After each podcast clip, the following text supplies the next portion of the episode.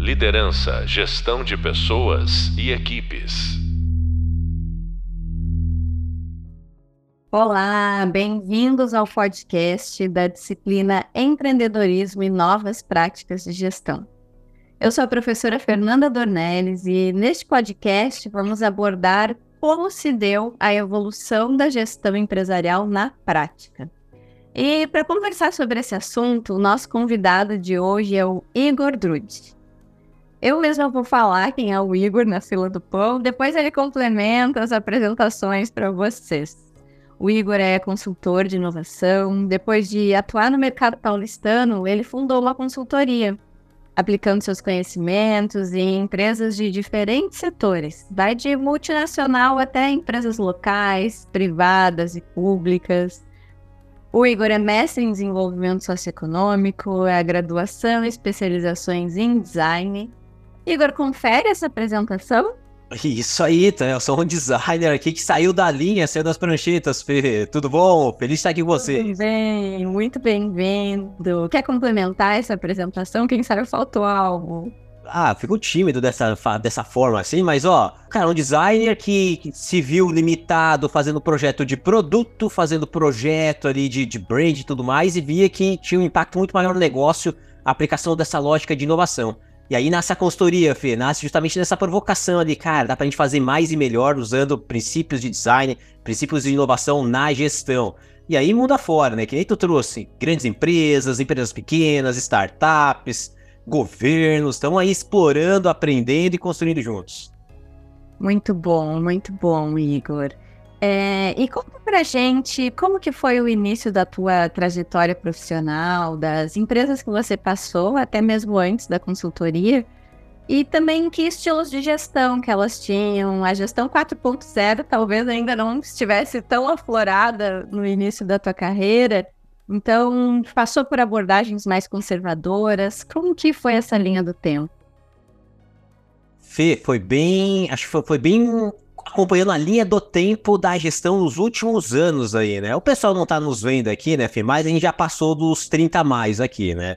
Eu provavelmente tem muita gente nos ouvindo aqui que não vai, vai, vai precisar buscar não a Barça, mas o Google agora para saber que história é essa. Então lá no comecinho eu comecei a minha carreira como um trainee de uma grande indústria, tá? Uma grande indústria multinacional, onde eu estava lá como um, um pequeno projetista ainda, não era um designer, né? E lá eu já sentia alguns desafios assim que me provocavam muito, né? Aquela sistematização do trabalho, o pouco uso do talento humano, principalmente o criativo, você ter autonomia para resolver os problemas, os desafios, tudo era muito reportado, aquele sistema ali, sem, no coração não batia, não dava match, né? Mas para outros colegas fazia muito sentido, mas para mim não. Cara, isso começou a me provocar e falar, cara, será que não existe um modelo diferente de trabalho? Um modelo diferente da gente construir soluções em conjunto, colaborativamente, gerando valor para a ponta para o cliente. Eu, dentro da organização, eu sei que lá dentro eu sou uma, uma peça de engrenagem, uma das pequenas pequenos mecanismos que estão ali disponíveis dentro de um sistema maior, mas ainda assim eu consigo contribuir sabendo o propósito dessa grande máquina aqui. E era um modelo tradicional que eu estava meio distante disso. Eu já estava vendo que eu já fazia parte de uma geração que aquela estrutura já não funcionava tão azeitada. E aí continuei minha carreira, saí daquela organização como trainee, continuei estudando, fiz a graduação, fui para outras indústrias. Dentro dessas in outras indústrias eu percebi, ju justamente porque eu estudei, então estudem muito, gurizada que está nos ouvindo aí, eu já estava graduado, com a pós, e conforme eu estudava, aí cuidado com aqueles mitos, né? Que graduação não tem valor, que pós não tem, que acabou a universidade. Pelo contrário, foi justamente elas que me fizeram crescer na carreira e crescendo na carreira dentro dessas organizações, eu me aproximei das áreas mais estratégicas. Então, Fê, eu saí da prancheta, que é algo operacional de um designer, de um projetista, né? E comecei a, a, a, conversar mais com a área comercial, com a estratégia de negócios, de novos braços de desenvolvimento de produto, novos negócios, inclusive. E aí foi se percebendo que muitas das competências que eu tinha como designer podiam ser aplicadas na área de desenvolvimento de novos negócios. E aí eu me aproximei do C-Levels, fiquei muito próximo do conselho de gestão. Eu acabei virando dentro de casa, dentro da última organização que eu passei como CLT, como um consultor interno que ninguém sabia direito o que, que eu fazia. Tá? O meu diretor, eu tava, respondia pro meu diretor. Esse meu diretor não tinha, não sabia o que botar na minha CLT. E eu fiquei lá como um, que eles chamaram assim de business designer, tá? Que era o designer de negócios, assim. É um termo novo, fez parte do meu TCC, isso lá em meados dos anos 2000.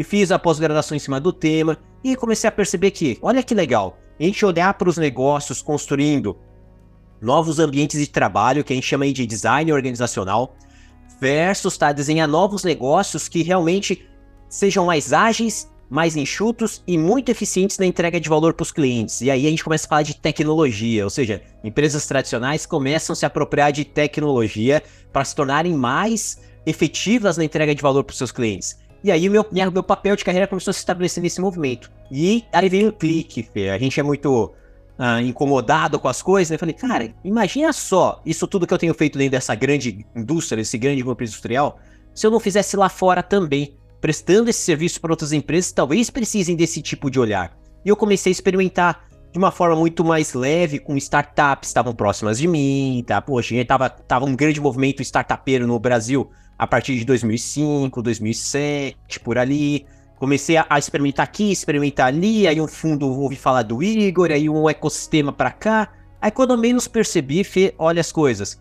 Eu tava nessas coisinhas extras que eu fazia, final de semana, depois do horário, dava quase o meu salário normal CLT. Aí eu cheguei naquele momento que eu falei, cara, o que, que eu vou fazer da vida? Será que eu continuo investindo nessa carreira paralela ou eu continuo aqui dentro calgando uma carreira corporativa? Eu tomei uma decisão, no momento, parecia meio maluca, né? Porque não existia esse, essa profissão no mercado ainda. Tá? Pedi as contas. Pedi as contas, ficar vou explorar e vou tentar. E aí começou. E aí, de novo, quando a gente vai pra rua, a gente começa a ver um mundo que a gente não via dentro da corporação. Aí eu comecei a perceber, cara, isso que eu tô fazendo talvez não seja tão novo. Já existiam outros profissionais, já existiam outras consultorias, outras empresas, outros exemplos. E aí fui crescendo. Aí fui desenvolvendo um cliente atrás do outro. E aí começou a nascer a Dream, que é a minha consultoria hoje, muito baseadas nessa história que eu tive corporativamente no mundo anterior. E aí, Fê, segunda parte da tua pergunta ali, Igor, tá ali os modelos de gestão nessa trajetória toda, né? Contei rapidamente aqui, mas passou ali uns sete anos nessa história toda ali. Sete? Quase dez, eu acho, tá? Do momento que eu comecei dentro das indústrias até o momento que eu já tava falando, opa, já sou, já sou alguém na fila do pão, né? Já tô aqui no. Já me reconhecem no mercado. Se alguém dá o Google, sabe quem é Igor Drude. Tá? Passou ali uma década ali. E nisso eu vi uma transformação muito radical nos modelos de trabalho.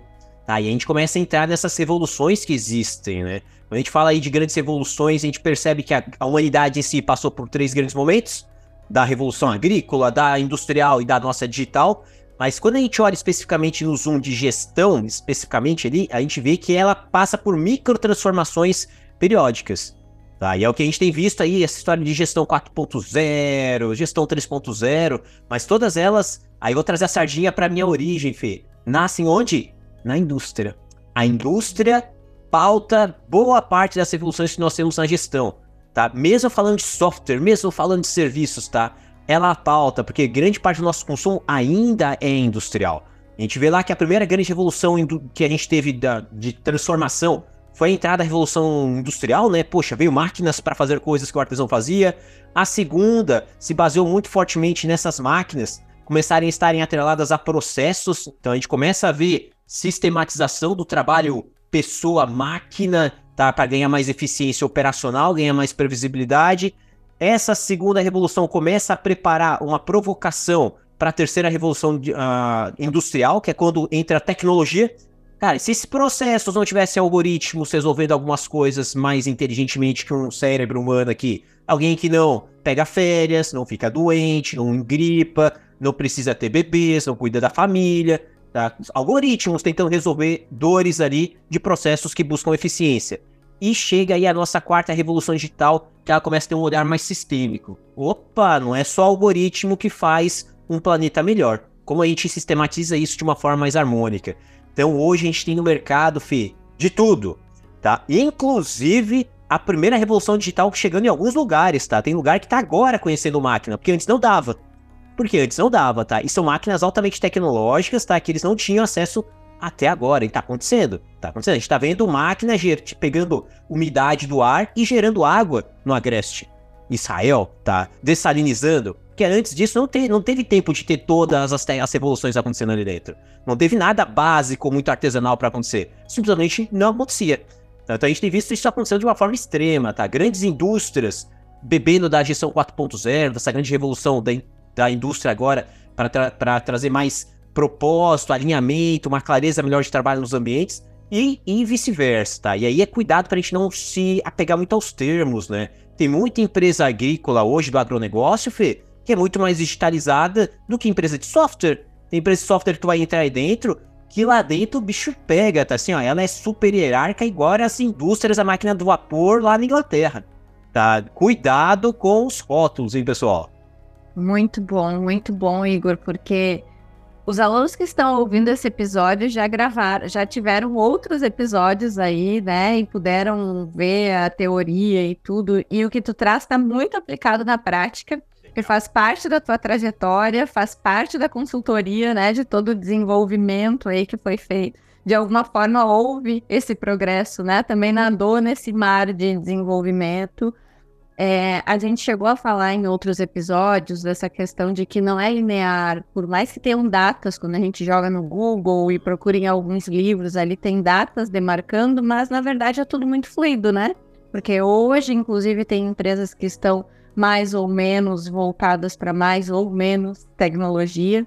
Então, é realmente as empresas se aprimorarem e terem um olhar estratégico para isso, para poderem fazer o bom uso, né? Aplicar as tecnologias e terem ali os melhores resultados a partir disso. Então, muito, muito bom te ouvir mesmo, trazendo essa prática bem rico. E aí, pensando nas diferentes constituições de empresas, nos objetivos que elas podem ter, nos modelos de negócio mesmo, é, como que é atuar em consultoria? É para quem está nos ouvindo, o Igor é professor também, professor universitário, e a consultoria aí é o seu grande projeto é, profissional, né? Então conta para gente assim, o que, que você vê de diferente nesses estilos de gestão é, e como customizar, né, cada entrega para cada cliente conforme as suas diferentes dores. Legal, Fê. Então, já falando aí para os nossos alunos, né? Dessa, dessa carreira, né? Poxa, eu quero ir para o mercado, eu tenho conhecimento, eu tenho expertise e quero ajudar organizações, tá? É basicamente esse papel do, do consultor, né? Então, pessoal, é importante entender três papéis muito fortes que a gente vai ter no mercado. Já para entrar a entender até as tipologias de empresa ali, Fê, tá? O consultor, o assessor, tá? E muitas vezes o advisor ou mentor ali dentro. O consultor, pessoal, ele basicamente ele, ele, tem um papel muito forte de pesquisa, tá? Ele é alguém que vai entrar dentro do sistema organizacional, vai identificar justamente as suas rupturas, seus pontos de melhoria, pontos de onde ele possa trazer inovação para gerar melhor, melhores resultados e vai trazer para essa organização a, a hipótese do que seria o problema e a solução. Em geral, o trabalho da consultoria vai terminando por ali.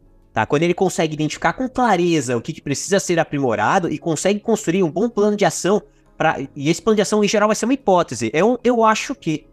Sério, Igor? Sim, tá? Pessoal, por mais que a gente tenha um PhD em Harvard, tá? Tu passou pela NASA, sempre que tu der um, um, um, uma hipótese de como pode ser as coisas, é uma hipótese, tá? Eu acho que poderia ser assim. Não tem nada que dê certeza absoluta nesse papel de consultoria.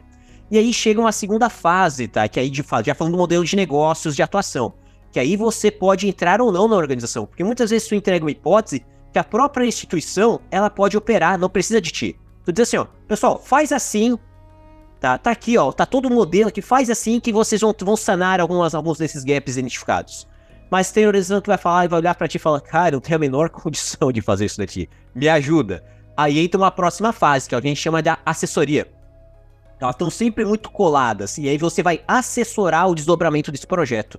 Tá? Você vai fazer a gestão do projeto, pode fazer a gestão do projeto, pode estar tá ali, ah, de alguma forma, ah, dando um, uma, sendo um conselheiro de quem está operando essa ali dentro, ou pode assumir o próprio projeto, eles fazem um spin-off dessa iniciativa, vocês assumem e vão reportando o resultado, enfim. Tem N formatos de desdobramento dessa hipótese gerado na fase de consultoria. Falando de modelo de negócio de atuação, pessoal. Então fiquem atentos aí quem já está querendo entrar na área também. Uh, e aí, o desafio que é entender o que? Esse universo que, acho que a gente chama de mercado. Tem todo mundo lá dentro, né, Fê?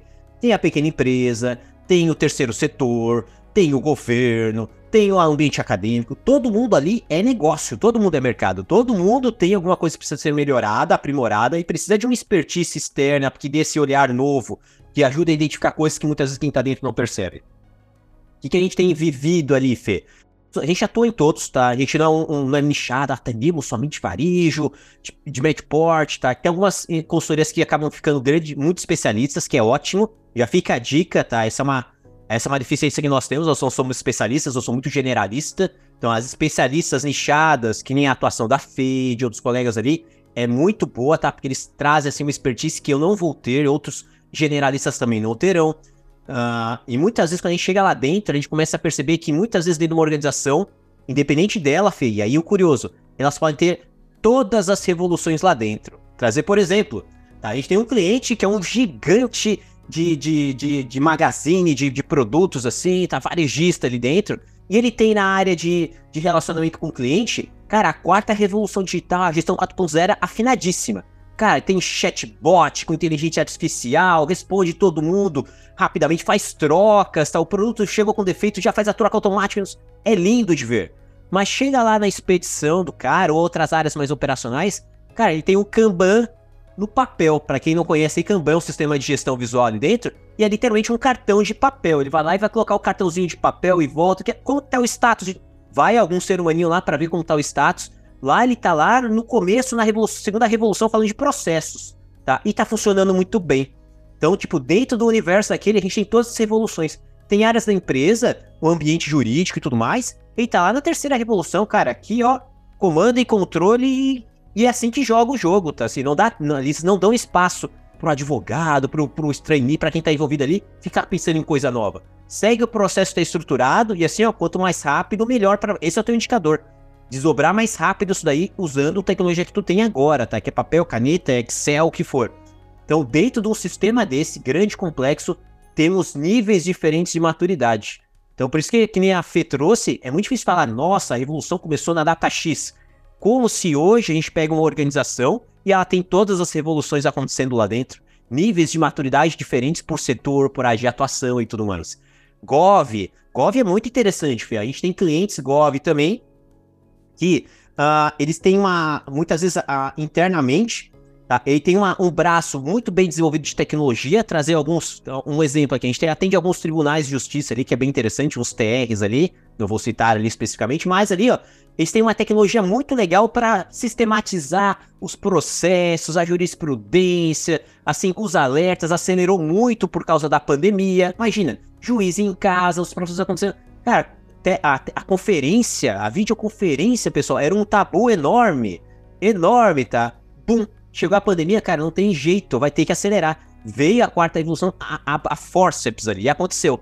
Mas tem outras áreas ali dentro, pessoal, que é quase medieval o negócio, tá? Assim, tá acontecendo no ritmo deles. Então, muitas vezes um, uma, um ambiente, uma pressão ambiental, tá? Provoca revoluções não esperadas, porque a tendência muitas vezes do ser humano é poupar energia. Opa, fazer uma revolução? Cara, isso aí gasta energia pra caramba. E tem risco pra caramba. Não sou eu que vou correr isso daí.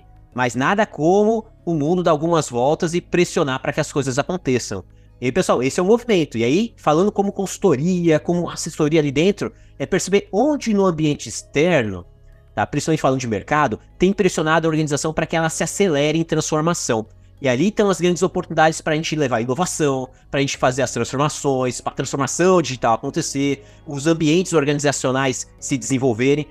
Percebam onde dentro da organização o ambiente externo mais a pressiona a gerar aceleração. Ali provavelmente vai começar todo um movimento. Vai, vai transformar tudo de uma vez? Jamais, tá? E nem deve, tá? Mas aí tem uma, uma boa sementinha para a gente começar o movimento. Muito bom te ouvir, Igor. Eu fico aqui de aluna também, ah. porque para quem está ouvindo, a gente já fez alguns projetos junto, né? E, e, e o Igor é, é, incrível, é muito bom de ouvi-lo, gente. É, e aí, nesse contexto, a ideia até de, de te trazer no, no podcast para que os alunos pudessem ouvir essa perspectiva de consultoria e tal, que já é muito que tu está nos costurando, assim, né? De diferentes empresas estarem diferentes empresas e modelos de negócio, e isso ajuda bastante a gente entender na prática como que tudo isso acontece que foi visto na teoria. E aí tu chegaste a falar um pouco da, da questão do setor público e tal, e me veio uma dúvida, assim, porque existe um mito né? Quando se fala de setor público que as empresas não inovam, que a inovação não chega, ou até em alguns eh, setores industriais mais enraizados, empresas muito antigas, que são estruturas mais difíceis de realmente se moverem para uma inovação, né? É, é, da tua experiência, o que que tu vês assim que realmente faz a diferença assim para mudanças mais radicais, aplicação em tecnologia, é, o, o, que que gera? É um gestor? É uma estratégia? O que que vocês vivenciam? E se realmente esse mito faz sentido, né? Tem setores e tem empresas que realmente não se desenvolvem e outras sim, ou se é muito individualizado? Boa, Fê. Cara, que a gente começa a entrar numa seara que é literalmente, pessoal, sai, sai do campo de gestão, a gente vai falar literalmente comportamento humano, tá? Assim, cultura organizacional, gente, assim, ó. Não adianta, a gente tá lidando com gente o tempo inteiro. O cliente é gente, o gestor é gente, o, o C-level é gente, tá? Assim, quem vai, decidir, quem vai decidir se contratar ou não é gente, o cara que trabalha pra ele é gente. Cara, é gente, tá? Tem que entender de gente. Então, Antes de. Legal a gente se apropriar de técnicas, o design thinking aquilo, o, des, o agile aquilo, mas, pessoal, vamos entender de gente, tá? Quanto mais entender de gente, melhor.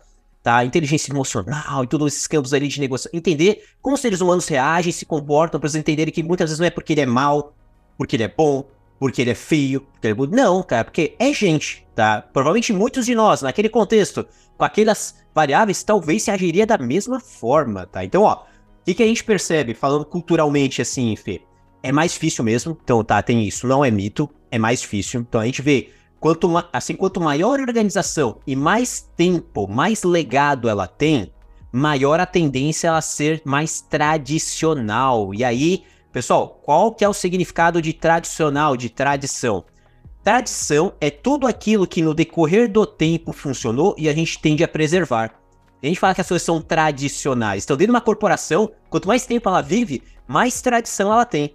Cara, isso sempre funcionou, sempre foi assim. E por que eles dizem isso? Cara, porque é verdade. Sempre funcionou, sempre foi assim, sempre deu certo. E foram sobrevivendo em tempos muito piores que o atual, tá? Com essas coisas que eram certo. Cara, eles passaram pelos anos 70, pelos anos 80, pelos anos 90. Gurizada, vocês não têm noção do que a loucura que era o Brasil, tá? Aquilo ali. Tá? Se a gente fala hoje de insegurança jurídica, aquilo que não sei o que, cara, hoje é um paraíso do que, que foi que essas organizações viveram, tá? Assim, e sobreviveram. Tá? Eles pegaram assim, assim, ó, cara, aquela inflação louca, moeda que não valia nada, assim, ó, a descapitalização, assim, ó, tudo passaram por um darwinismo monstruoso e algumas coisas funcionaram, eles tendem a preservar e estão agarrados naquilo. Então demora para eles virarem a mente que o mundo mudou muito rápido e tá mudando muito rápido, tá? E aí, e de novo, por estar mudando muito rápido, ali está a porta de abertura para vocês voltarem a conversar com eles. Eles já viram muitos colegas quebrarem, eles já viram muita gente deixar o mercado e eles ficaram. E eles ficaram. Então, aqui tem um bom lote para mostrar para eles, pessoal. Qual será a próxima tradição a se construir dentro dessa organização? E aí vem a questão do pitch, do approach, Fê. Não é levar inovação, transformação, disrupção para esses caras, que eles vão se arrepiar todos. Eles não querem isso, tá? Eles não querem isso tá? É justamente que muda o pitch ali. Lá tu vai falar, cara, qual é a próxima tradição que a gente precisa desenvolver que vai ficar aqui no seu legado, que a gente vai construir, vai consolidar ainda mais esse negócio? Provavelmente essa próxima tradição é porque ela não existe ainda. Vamos experimentar algo novo, vamos resolver essa dor aqui, esse desafio aqui, tá? Essa desvantagem que tu que tá tendo nesse momento, esse, esse ponto do gráfico que tá mostrando uma queda de receita, uma queda de eficiência operacional, mostrar para ele que tem dores dentro do negócio, ser muito baseado em evidências, tá? baseado em dados, mostrar para ele que é do mundo real, não é um achismo, não é uma moda, não é uma tendência, você não é um, um deslumbrado de rede social que tá vendo que agora é robô, agora é chat GPT para cá e quer implantar essa moda. Não, mostra o dado, mostra o fato, mostra a evidência e que ali é possível construir algo que torne-se a próxima tradição dele do negócio, ou seja, aquela coisa que ele realmente vai se agarrar e vai e vai ajudar ele a continuar sendo sustentável a médio e longo prazo. Então, é mudar um pouco do pitch. Porque uma startup tem um modelo mental diferente? Porque ela não tem legado. Tá? O, o, o comportamento dela é justamente que, cara, quais, quais as tradições, os processos, as práticas que eu preciso institucionalizar ainda? E eu preciso tentar, experimentar, aprender, errar e, e continuamente. Então, ela não tem esse legado. E conforme ela for adquirindo esse legado, Marca aí, pessoal, comportamento humano. Ela vai construir suas próprias tradições. eu cresci assim, tá? Quem, quem é que diz que daqui 20 anos um, um, a abordagem ágil não vai ser o próximo patinho feio? Não vira o jogo, tá? A gente tá vivendo hoje, Fê, tá? Não sei se a gente vai ter data nesse podcast aqui, o chamado da a chamada, o chamado inverno das startups, que é justamente esse movimento. Tá? O inverno das startups é justamente que secou um pouco da fonte de recursos, ou seja, a gente não tem mais aquela abundância de investimentos, aquela abundância de recursos disponíveis para fazer experimentos. E o que está se provocando agora as startups é justamente que, pessoal, como está a última linha do balanço ali? Vocês estão sustentáveis? Esse negócio está dando receita? Vocês estão parando no azul aqui? Esse negócio de ficar queimando caixa para crescer aceleradamente não vai, faz mais sentido, porque o investidor ele sabe onde botar esse dinheiro, onde ele vai ter um mais, mais, tanto retorno, tá com menor risco. E hoje a startup ficou apertada. Cara, eu preciso demonstrar que eu tenho menos risco e sou um ótimo investimento de retorno. E para isso eu preciso começar a beber da onde? Da gestão tradicional, tá? Cara, tem que ter fluxo de caixa, eu tenho que ter produtos com, com, com, com margem de contribuição interessante, eu preciso que essa empresa seja sustentável, eu preciso trazer processos que a tornem cada vez mais eficiente. Então, a, esse, esse ambiente tem transformado assim, muitos comportamentos que a gente tem visto tanto em empresas tradicionais quanto das novas que estão aí surgindo no mercado. E tudo é muito vivo, tá? Vamos falar de Gov, Fê. Igor, tá aí, governo, tá? Cara, com aquele, com aquele compliance, com, cara, com. Tem corrupção, ai, não sei o que, né? Cara, são os caras estão fazendo muita coisa legal de inovação. Quer um exemplo, Fê? O Pix. O Pix é uma revolução, assim, ó, gigantesca que assim que a nível global deixa o Brasil assim num posicionamento assim super estratégico, tá? E é uma inovação que de dentro do governo, lá do Banco Central, assim, uma coisa muito legal, tá? Cara, e eu, ah, que é o, é o governo do fulano, do Beltrano que fez, não, isso é um estudo de quase 10 anos já, passou na mão de, é, é, um, é, um, é uma inovação de Estado, não é uma inovação de governo. Pessoal, tem muita coisa acontecendo ali dentro. Open Banking, enfim, a gente tem muita coisa legal acontecendo. A Receita Federal, pessoal, é uma das instituições de novo, né? Que, assim, ó, das mais avançadas que nós temos no planeta Terra. Mas, Igor, eu vou fazer um imposto de renda. Ele não diz quanto eu tenho que pagar, eu tenho que dizer quanto eu tenho que pagar. Se eu fizer errado, eu pago multa. Tem que arrumar isso aí ainda, tá, pessoal? Mas, assim, falando assim, de entendimento tributário, acompanhamento, movimentação, pessoal, avançadíssimos, avançadíssimos. É muito legal que a gente tem. Tem muita coisa para melhorar? Tem, pessoal, mas assim, ó, vamos, vamos, vamos ajudar, tá? É muito fácil tacar pedra ali dentro. Então, eles precisam de cada vez mais do olhar do, da, da, da sociedade civil, tá? Esse nosso acompanhamento. Levar, é muito fácil reclamar, tá? Vamos, vamos arregaçar a manca. Tem muita inteligência dentro do ambiente acadêmico. Nossos alunos aqui incríveis, pessoal. Pode ser tema de projeto, tem muita coisa do ambiente governamental, tá? Que a gente tá falando aí de políticas de Estado que a gente pode exercitar hipóteses de como fazer, tá? Que muitas vezes não tá ao alcance deles, sabendo que eles já têm caminhos e encaminhamentos para fazer isso. Ah, é difícil de contratar, tem o sandbox, Fê. Cara, que é uma discussão incrível que nós temos na área de, de, de GovTechs e tudo mais, que é como a gente constrói um ambiente regulatório no qual a gente consiga fazer experimentos de novas práticas, novos produtos, novos serviços com mais leveza, onde as startups podem se plugar, ou novas startups podem surgir para resolver problemas do Estado, da, da nossa sociedade aqui, de um jeito mais leve. Tem muita coisa legal acontecendo, pessoal. Não percam essa pauta e essa temática. Muito, muito, muito bom. Sabes, quando tu desse o exemplo do Pix, é, eu acho que nos ajuda a reforçar o quanto os impactos são em cadeia, né, Igor? No sentido de o Pix ele mudou essa estrutura vindo do Banco Central, mas impactou aquele pequeno empreendedor que hoje recebe de uma forma muito mais rápida, a vida de quem está fazendo o pagamento, de quem está consumindo. Então foi algo que realmente é, é, é são as micro-revoluções que tu tinhas falado antes, né? Do quanto as coisas realmente vão mudando. Muito bacana de a gente parar para ter essas reflexões também.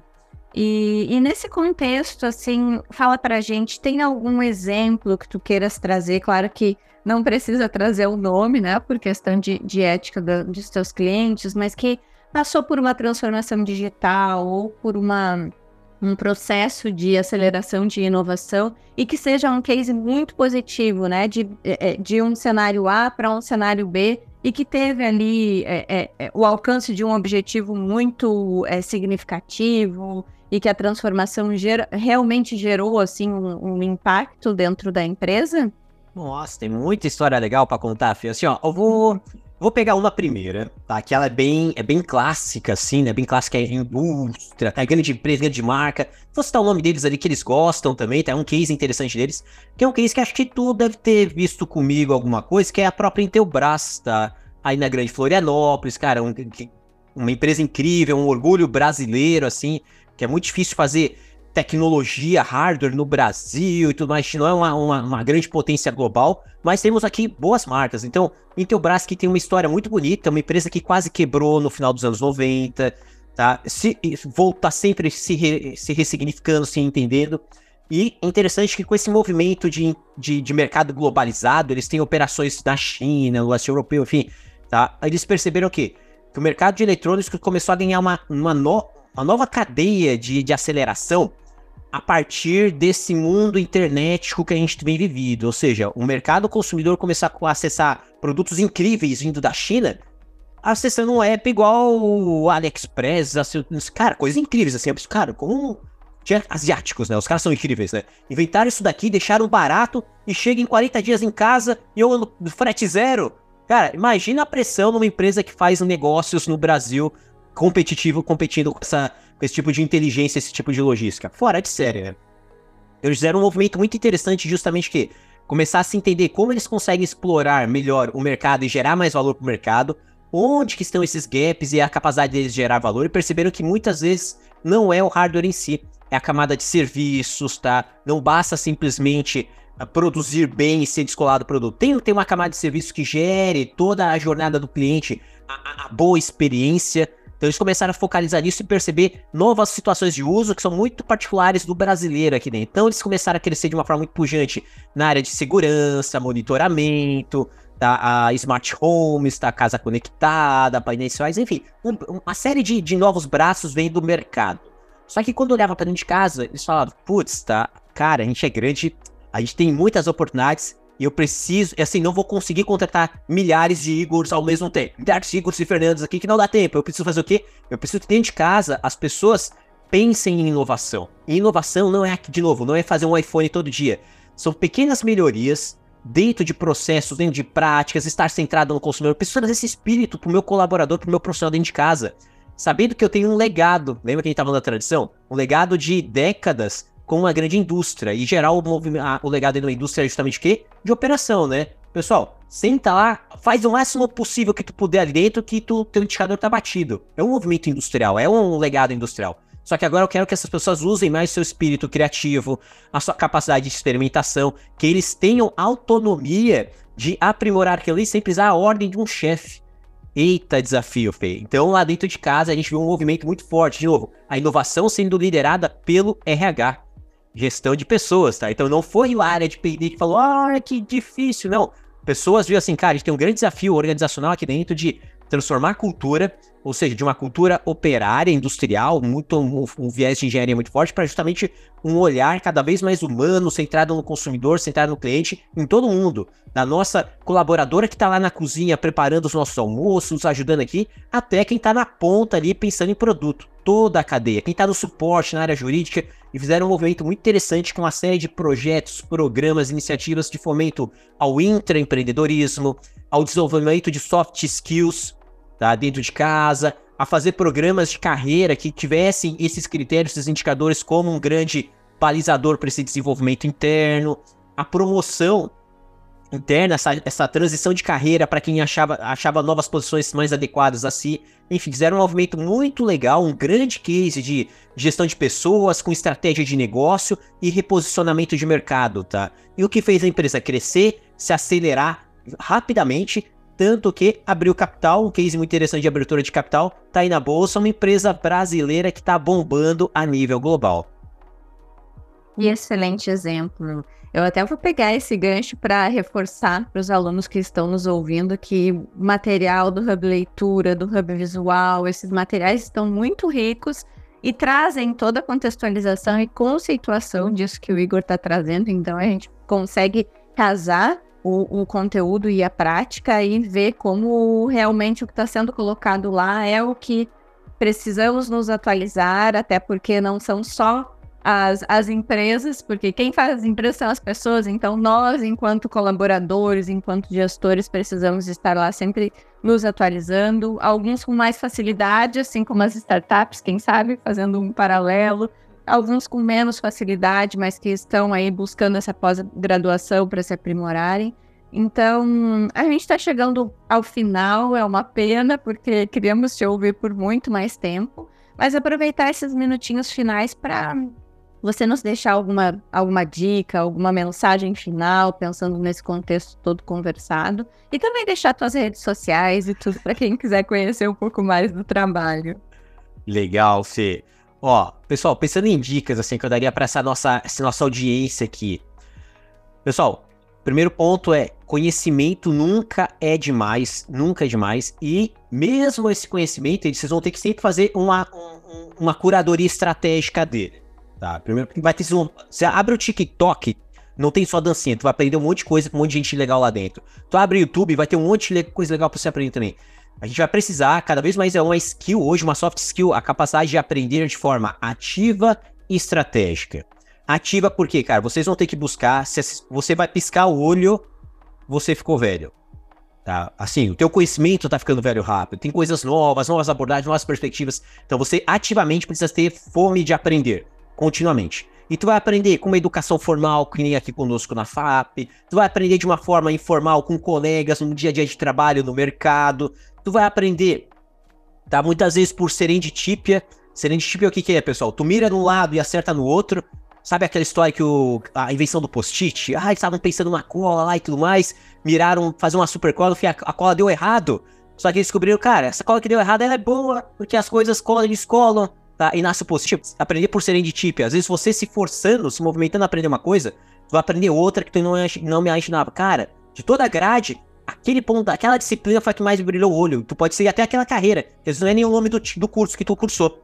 Então, pessoal, forcem-se a aprender mais, tá? E vocês se descobrirem mais. E ela é estratégica porque ela vai ser divisor de águas, tá? Então, pessoal, o que a gente tem visto muito forte hoje dentro da, das organizações é a busca justamente desse, dessa capacidade técnica intelectual de pessoas que têm aprendido muito, têm fome. Então a gente tem visto cada vez mais jovens com mestrado, cada vez mais jovens com a pós-graduação. Olha que barbada poder fazer isso aqui online, digital. Ai, Fernando, vou entregar a nossa idade, né? Na nossa época, tinha que ir lá na sala, tinha sexta-noite, sábado o dia inteiro, todo dia pra tirar a posse. Turma, isso aqui é um privilégio, fora. É estudar na FAAP. Meu Deus do céu, pessoal. Em qualquer lugar do Brasil. Cara, assim, pessoal, então, façam uma boa curadoria. Isso é uma soft skill. A segunda dica que eu traria para essa turma, pessoal, é que vocês não fiquem só estudando. Aí vem o segundo ponto. Porque senão vai ficar com a cabeça inchada ali dentro. E, cara, e aí? E, e, e o final, e a moral da história? Apliquem isso, exercitem. Ah, Igor, na minha empresa não dá, o meu chefe é chato e não sei o que. Pessoal, façam atividades paralelas, façam voluntariado, participem de programas de start. Assim, ó, exercitem, tá? Igor, mas eu sou. Dá tempo, pessoal, organizem. Participem de coisas extras. A tua, a tua vida não é as 8 horas de trabalho. Façam coisas extras. Se você querer crescer, execute bem o que você estiver fazendo dentro da corporação, mas faça o extra. Aquele over delivery, aquele extra que tu vai fazer, provavelmente ali pode estar o ponto de transformação nas suas carreiras e muitas vezes de exercício prático de muita coisa que você tem aprendido. Então, pessoal, aprendam muito e coloquem em prática o quanto antes. E aí, falando, Fê, quem quiser ir para a carreira de inovação e tudo mais ali dentro, Aqui vem um ponto interessante, pessoal. Vocês podem novinhos ir para consultoria. Podem ir, tá? Assim, faz parte. Já que tem muitos consultores super talentosos novos ali dentro, mas em geral, pessoal, ela vai pedir um pouquinho de experiência. Então, antes de se querer peitar a consultoria, passem por empresas, vivam problemas reais lá dentro, assim, ó. Percam os cabelos, vocês não estão vendo o vídeo aqui, mas quem te fala, quem fala que vocês não têm mais cabelos, tá? Sou careca aqui. Faz parte, né, Fê? A Fê tá bem bonita ali e tudo mais, mas eu perdi os meus tudo aqui, tá? Por quê? Porque a gente ganhou muita experiência. Então, para você poder dar boas hipóteses, lembra que eu falei no início? Tu tem que ter uma abordagem técnica forte e tem que ter também, pessoal, de preferência, experiência. Experiência não vem com o tempo, vem você se colocando à prova. Você pode ser jovem e ter muita experiência, por quê? Porque você, você se colocou à prova. Se coloquem à prova. Então, trabalhem, façam, façam alguma coisa no, à noite, no final de semana. O voluntariado é incrível. Se disponham a ajudar e resolver problemas, pessoal vai gerar muita experiência e vai acelerar essa carreira de vocês. E aí, meu time, feliz demais estar aqui com vocês. Igor Drude em qualquer canal, qualquer rede, arroba Igor Drude aí, IGOR, bem fácil. Uh, estamos aí sempre compartilhando conteúdo, né, Fih? A gente tem essa paixão por compartilhar, por fazer. É uma soft skill também para quem tiver, quiser entrar nessa carreira. Tu vai ensinar muito, tá? De uma forma voluntariada, tá? Assim, faz parte do. Vai começar a receber e nem vai perceber que tá recebendo por isso, tá, pessoal? Então, vamos fazer isso aí de meio voluntariamente. Compartilhem isso nas suas redes. A gente faz as nossas, né, Fê? De uma forma muito aberta. Então, pessoal, contem conosco, com a FAAP, Igor Drude aqui também, sempre que puder, se for convidado, estarei com vocês aí também. Sucesso a todos! Igor, muito, muito obrigada pela sua participação, foi bem especial te ouvir. E você acabou de ouvir o podcast que responde a pergunta-chave: Como se deu a evolução da gestão empresarial na prática? Agradecimentos pela ilustre presença e também a todos que estão nos ouvindo. Aprofunde seus conhecimentos com os materiais disponíveis no Hub Leitura, no Hub Visual e confira também os demais episódios. Até breve, bons estudos. Liderança, gestão de pessoas e equipes.